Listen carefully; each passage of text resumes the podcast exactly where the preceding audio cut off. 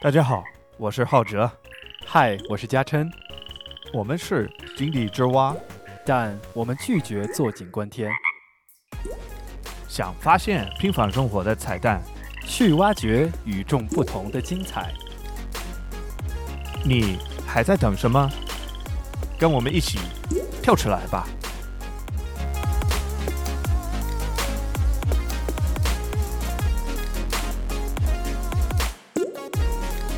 我们今天要聊关于电梯的一个小知识，一个非常有意思的一个现象，就是我们大家每个人在生活当中都会遇到的一个非常非常有意思的一件事情。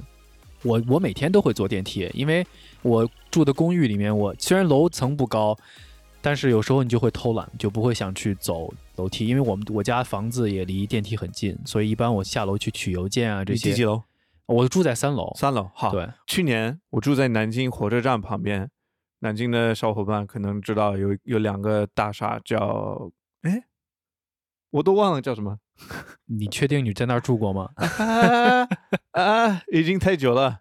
什么优湖国际吧？啊，反正我也不知道，我也不知道你是不是瞎编的。我我住在那儿，我我保证我住在那儿有一年的时间，而且我住在二十四楼。好，每天我都要上下好几次。我的坐电梯的总体的体验。非常差，为什么呢？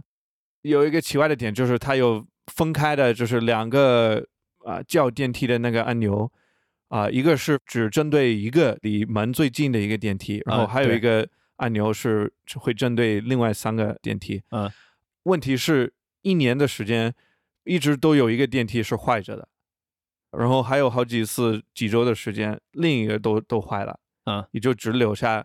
两个电梯，所以这本来就已经很烦。对，但是最麻烦的一点就是，因为它有两个分开的系统嘛，它两个分开的系统，人家在比如说我在二十四楼，有三十三楼的人，他要是在三十三楼，他想快速下去嘛，他都会按两个按钮，因为他就希望是哪个先来，他说先按。哦，对对对，但是他到最后他能坐几个电梯呢？他只能坐一个，是吧？是，所以呢，第二个电梯。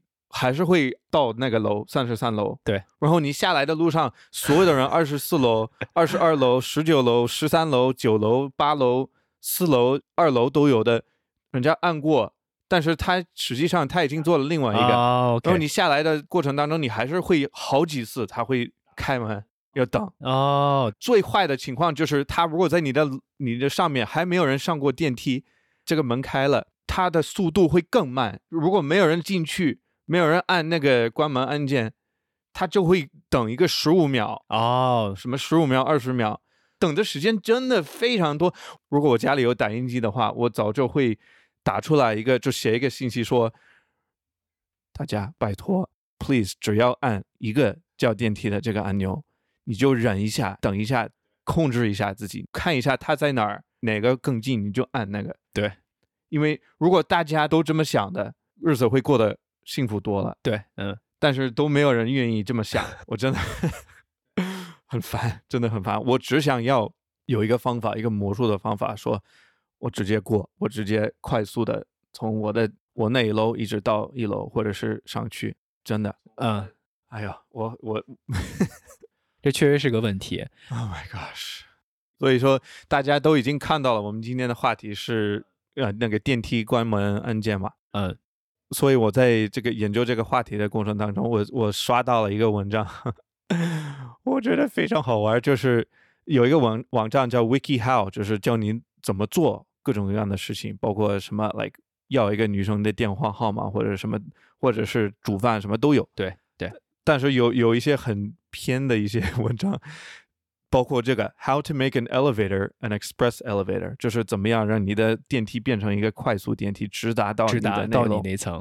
给你一些可以试的试图的一些方法。在你介绍这个之前，我想先说一句啊，就是以下的信息仅供参考。如果你要是试了出了什么问题，我们可不负责为你的安全 这个买单。对对对。所以就是你先听一下浩哲分享的这些，然后再结合你自己的情况，你要愿不愿意试啊？啊。所以，我先就是专门针对我的玉湖国际同胞给你们宣布一下，你们都可以，因为我当时还没有看到这个文章，我没有试过这些方法，我不知道有没有效。反正第一个，它的一个提示是，呃 using OK，就是可以按第几层的时候，你就一直按下去，长按。有的电梯它的系统就这么设计，你一直按它就会直达到你的，就中间就不会再停了。对我怕没有效果，但是可以试一下，至少也可以试一下。然后还有一个就是你还没按你的那一楼，你先按着这个关门按键，不要松手，再按你的那一楼，它可能会让你直达到你的目标。嗯，OK OK，这是第三第二个，第三个就是 这个文章写的真的太搞笑，笑死我了。就他建议你可以 直接，有有时候是双按或者是长按，在电梯里的其他人他已经按过他的楼，你就可以取消。所以要不然容易在电梯里打起来。对，所以他就在在这边他写的很可爱，他说：“当然，如果有人看见你这么做，他们可能不太高兴，偷偷的把你，或者他说不是，我要读完。嗯他说人家可能不太高兴，或者他可能会再重新按他的那一楼。所以就是我说的，你千万不能让人看见，让人看见的话容易挨打。对，然后过了他的楼，你说啊，我也不知道发生什么，哎，哦哦，你就装无辜。或者是找你的物业管理人，如果你关系跟他好一点，你可以跟他问一个密码或者钥匙。那个消防员可能也有这种钥匙，或者是他还有一个最后一个建议是你上网去查一下这个电梯公司有没有卖这个钥匙，让你自己去买，然后你到时候可以用。哎，你知道你在介绍这些方法的时候，我的第一个想法是什么吗？啥？就是写这篇文章的人，他到底是有多恨他们家的电梯？太好玩了！Oh my gosh! OK，anyways, OK，今天讲的是啥？就是关门按键。对，你看你刚才说的那些方法里面呢，就是大部分都是要，呃，就主要的几个都是需要用通过电梯里设置的按键去达到你控制电梯的目的，对吧？嗯嗯所以我们今天就想谈一个我们最近发现一个非常有意思的一个一个地方，就是关于电梯中这个关门的按键。我们指的这个关门按键呢，就是你进了电梯之后，你需要让电梯门关快一点去摁的那个按钮。嗯对。然后在讲这个关门按键和它这些有趣的事情之前呢，我们首先要介绍一个非常有意思的一一个概念，叫做安慰剂效应。什么叫安慰剂效应呢？不然你要不要给大家介绍一下？嗯，就很简单吧，就是一般是用来做那个医学研究。对，某个药要治某个病，他要研究的时候，他要有一个 control，就是一个实际上没有改变情形的一个一个一一部分的人。对然后他就给他一个叫安慰剂。嗯这个安慰剂就是没有任何效果，它一般就是什么糖或者啥。嗯，它的样子它长得像那个药一样，但是它实际上没有任何作用。但是你自己你不知道你吃的是哪个药，你不知道你吃的是人家在研究的那个药，或者是这个 control。嗯，它的作用是一个安慰，就是心对，理安慰。给你心理一个心理暗示，让你感觉到你实际上得到了帮助，或者是某一个东西在起效果。对，其实应该这么说吧，这个安慰其实是它的副作用，不是它的目的啊它本来也没有这个功能，但是它还是有效果。，对，这就是安慰剂的这个效应。它主要还是用这个方法来在心理上给你进行一些暗示，让你去相信某些事情发生了。对，呃，所以我们今天为什么在说这个呃关门按键之前一定要提安慰剂这个概念呢？因为我们最近在发现啊，在尤其是在美国的一些网站和评论的地方，大多数的人近几年都在讨论这个电梯的关门按键，它是不是实际上是没有实际效用的？它的设计和存在完全是一种安慰剂效应。也就是说，当你在电梯里的时候，你去按这个键，它并不会让电梯的门关得更快。其实给你的作用就是让你觉得电梯的门要关了，而且你对电梯有控制，让你不会觉得那么烦躁和着急。嗯，所以我们就呃根据这一点，我们就想跟大家今天来好好聊一聊，我们在生活中电梯当中遇到这些关门按键，它到底是不是有真正的作用？它到底是不是一个安慰剂的效应？对啊，所以这问题就是为什么为什么会有有这么多人这么迷惑？为什么会以为就感觉到没有用的？就是因为其实有一个具体的事件，就在一九九零年，其他的国家可能有类似的一个一个事件，但是我们现在看的就是美国具体发生的一个事儿，就是什么东西呢？你说？就是九零年的时候，美国通过了一个残疾人法案，在这个残疾人法案当中呢，它其中就有一条专门介绍到关于电梯的使用，对残疾人一定要有呃有一些保障。概括了很多很多生活上的一些一些东西，但是它还有一个具体讲到的是电梯的一些政策。对美国的这个，在这个残疾人的法案当中呢，就针对于电梯关开门的这一项，它有一些比较具体的规定。它要求电梯的门开和关都必须要保证一定的时间，这个时间呢，要保证残疾人或者是其他一些行动不便的人上下电梯是有足够时间去做的。你不会因为电梯关门关得太快，或者是开得太快，呃，影响到他们这些人的一些正常需求。嗯所以，根据这个法律中的要求呢，所有的电梯的这个生产厂商和它的维护方、维护的这些人，不可以在电梯里去设置一些可以快速关门的按键，这就是为了保护。哎对，我觉得你这么说有一点，就是他要设计那个按键，但是它的这个按键的效果，啊，对你就是你要有这个按键，但是你这个按键的呃实际效果不可以是这种快速关门的这种一个效果。对，所以这也是为什么从九零年之后呢，大家就开始发现，呃，在生活当中用电梯的时候，发现这个关门按键它的效果是越来越不如以前了。可能你摁了很久，它电梯门还是关得很慢。对对对，这个也非常有意思，尤其在过去几年的时候，大家开始特别关注这一点，所以就有很多关于这个问题的一些讨论文章啊，或者是视频呀、对当然也是网上的一种争论，说我所用的这个电梯关门按键，它到底是不是有用的？呀，很多人觉得自己被耍了，觉得啊，我每次上电梯都会去按这个键，但是如果我要是知道这个电梯按键它就是个摆设，它就是为了放在那儿满足我的心理需求，我就感觉我是被别人耍了。对，所以这些电梯公司，他们我看到了几个视频，有有采访，每一次他的第一句话，因为那个那个那个记者都会问，直接问他他有没有用，他的第一句话都是有啊，肯定有啊，我们不会设计一个没有用的东西啊。是，所以其实很多电梯厂商在回答这些问题，或者他在设计他电梯的时候，他都是打一个擦边球。他会告诉他的用户，我们这个功能是存在的，但是同时呢，他为了满足这个法令的要求，他会把这个电梯的默认的这个设定的时间、关闭的时间设置的很长。所以其实从某种角度来讲，你摁不摁那个电梯关门的键，它你都需要至少等那么久。所以自然而然的话，很多人就会觉得这个按键其实就没有它本身存在的意义了。实际上，你可能操作的过程当中，它只是给你一个心理的暗示，实际的作用并不是很大。感情都很深的，我感觉。对，就是通过看有一个视频，就看到他的评论，分享一下我们看到的这个，就各种有有的人就说啊，我就知道啊，哎呀，我原来我就我一直怀疑什么，然后就还有一个人，我我就我就分享这个最后一个吧，这个最搞笑，有一个有一个人他我我看的是英文，就直接翻译，他上面都很多很多是这种怀疑，或者是他们怎么可以这样，为什么会要这么设计，就很多人在抱怨，然后这个人说，我的工作就是修电梯。我现在没有心情跟你们解释你们这么说为什么是错了，但是我可以确定的告诉你，你们都错了，我受够了。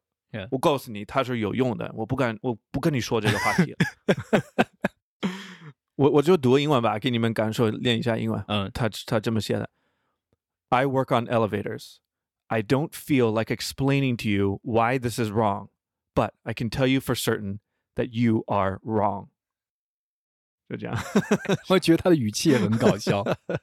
那 OK，so、全世界都是这样吗？因为我看到这个有一些评论说，我在什么泰国，我发现大多数的电梯关门按键是有用的，除非那些已经坏掉了或者啥的。他说，其实我们泰国更大的问题是，很多人被那个电梯门给夹了，受过伤什么的，就因为他关的太积极。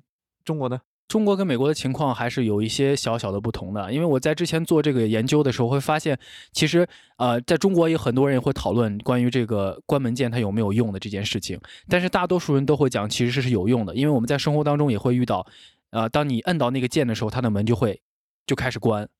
对，所以我们国家在这方面，它的因为它有这个电梯制造和安装安全规范，它的电梯制造安全规范呢，它只是说，呃，电梯如果没有人去按这个关门键的时候，它要保持至少十到二十秒的时间。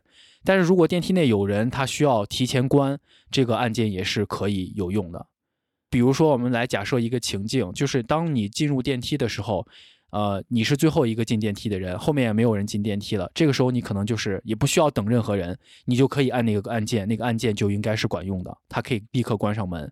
但是如果电梯门打开之后，呃，电梯里面的人或者是准备进电梯的人，他进了电梯之后，没有任何人去按这个按键，这个电梯门至少要保持十秒是开的，因为它要保证所有人都能上下安全上下电梯。这个是就是比较大的一个区别，它不像美国说的，呃，要有强制的说不能规定有提前终止或者是关闭啊这样的规定，所以我们在这个方面它还是相对来说比较人性化，可能就既满足了，呃，你在电梯里准备要关门的着急的人，也可以满足一些特殊需求人人人人员的一一些要求。就这么说吧，就两个国家的政策都是有同样的两个目的。设计一个电梯开关门这个事情要两考虑两个点，一个是残疾人，或者是所有任何人的方便。对，第二就是效率，你用的这个电梯要有效果，要有效率嘛。对，所以就是要要找一个平衡嘛。嗯，所有的电梯都有这个目标，就是让大家都方便，然后大家都是可以快速用，可以到达你的目的地。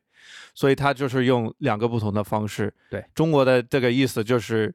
你上了电梯，你要是你看到有人轮椅上这残疾人准备上来，你就先不要按，你你好不好？你不要按那个，你就给他上来。对，或者你可以帮他帮他把门开支撑一下。对，美国的就是他已经判断说，我我们不相信你会忍住，我们不相信你会给他开什么，怕你会按那个关门键。他强制要求你不能啊，就没有用。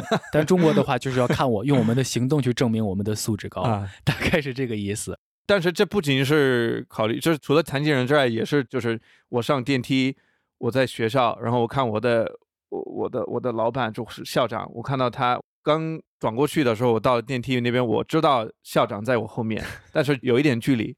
我肯定会先按那个关那个关门按键，就希望他不会跟我一起上电梯，太尴尬了。就是我可以快速按按就有效果。对，但是在美国的话，我只能跟校长一起尴尬的说：“哎，今天天气不错啊，啊，或者是不小心遇到了前女友这种情况，就就就很惨啊。但是就是还有一个特别有意思一点，就是我们从查的国内的情况来看啊。大多数中国的电梯呢，就是如果你想要关门关快，其实你需要等它的门电梯门完全打开才可以。啊，对对，这个点重要。对，就是不是说你门只开了一半你就去关它，它就有用。这个实际上大多数是没有用的。所以是坏了，除非是坏了。所以大部分情况下你是必须要等到门完全打开再去按那个按键，它才会有效果。因为它系统会有一定延迟，所以就尽量大家稍微有那么一点点耐心，稍稍微等一下。啊，so。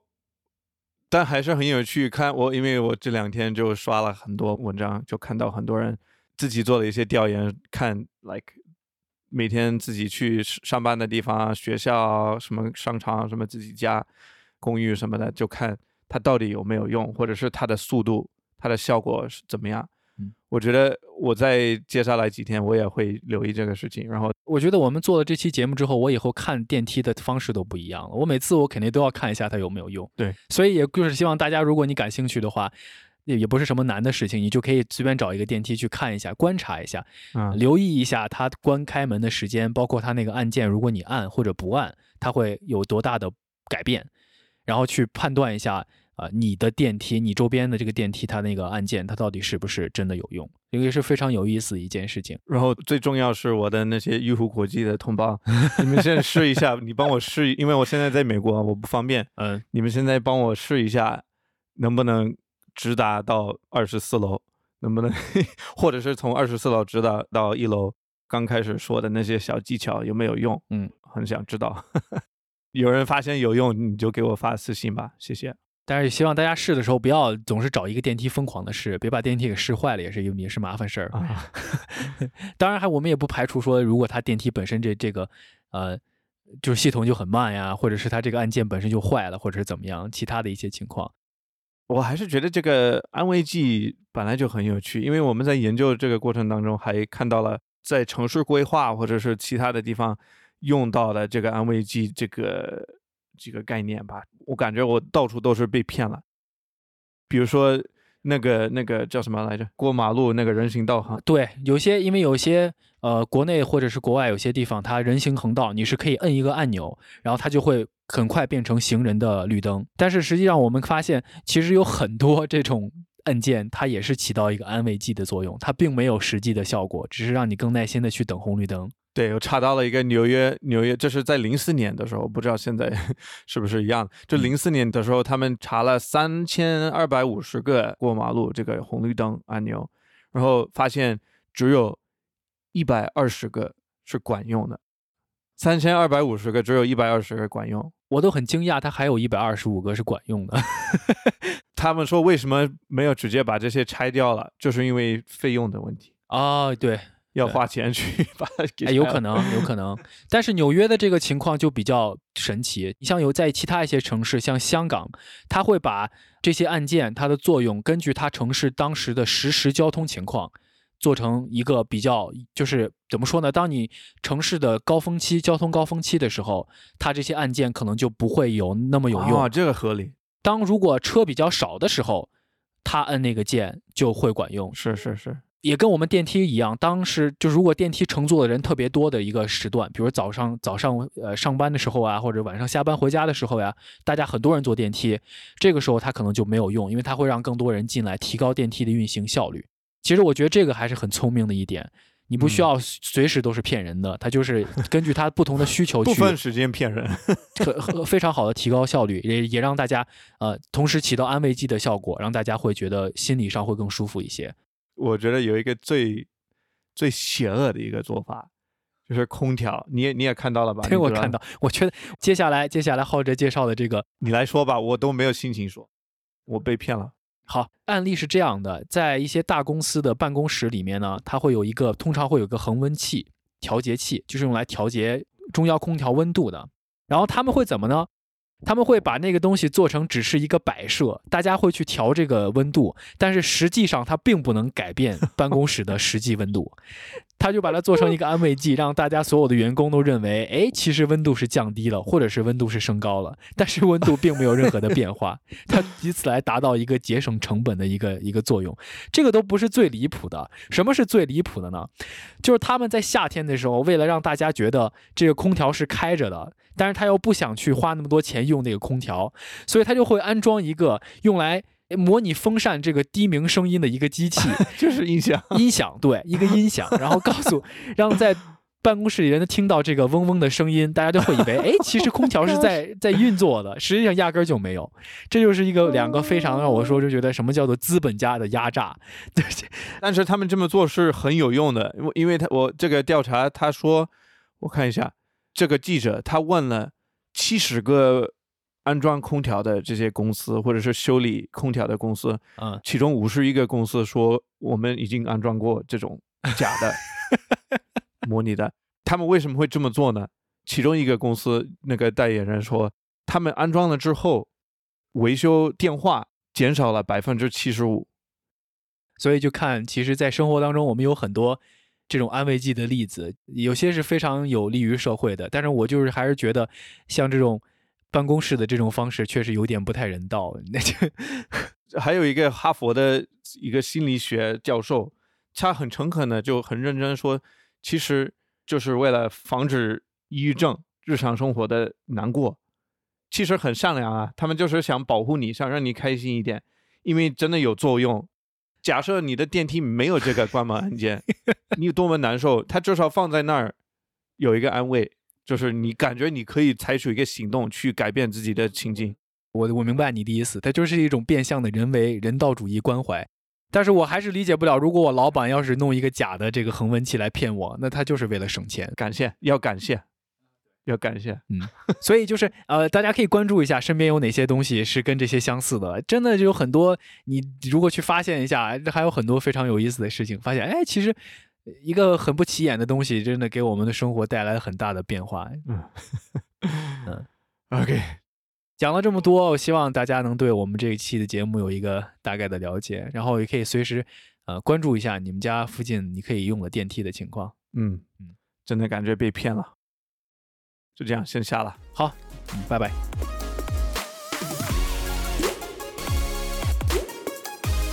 欢迎大家在各大播客平台搜索、收听和订阅《井底之蛙》，请记住，蛙是挖掘的蛙。你可以通过平台评论区或者是电子邮件的方式来和我们互动。井底之蛙是由面包 FM 制作发行，更多节目信息请访问面包点 FM。